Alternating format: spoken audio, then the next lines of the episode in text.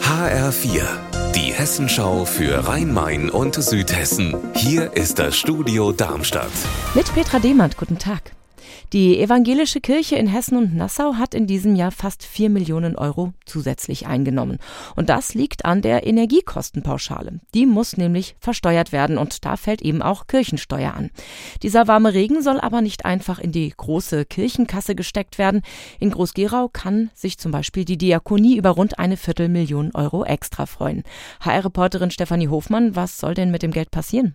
Das Geld soll ganz flexibel und unbürokratisch eingesetzt werden. Zum Beispiel, wenn Menschen kein Geld mehr haben, um Strom und Heizung zu bezahlen, Angst haben, ihre Wohnung zu verlieren oder sich nicht mal mehr Essen leisten können. Gleichzeitig sollen die Seelsorge und die Tafel Geld erhalten, um weiter stabil arbeiten zu können, denn es hat bei beiden Einrichtungen zuletzt einen riesigen Ansturm gegeben. Am 6. November dieses Jahr hat in Frankfurt eine Stimmabgabe stattgefunden, die nicht alltäglich war. Die Bürger sollten entscheiden, ob der amtierende Oberbürgermeister Peter Feldmann gehen muss. 95 Prozent haben damals für seine Abwahl gestimmt. HR-Reporter Frank Angermund blickt zurück auf die Vorgeschichte.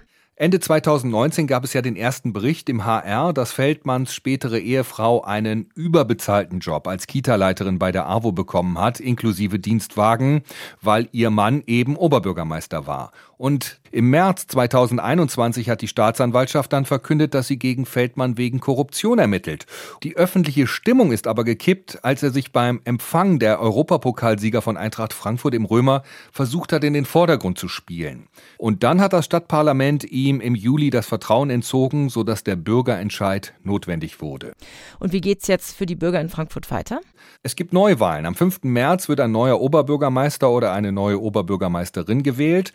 Die Parteien haben ja längst ihre Kandidaten für die OB-Wahl bestimmt und im neuen Jahr wird es dann Wahlkampf in Frankfurt geben.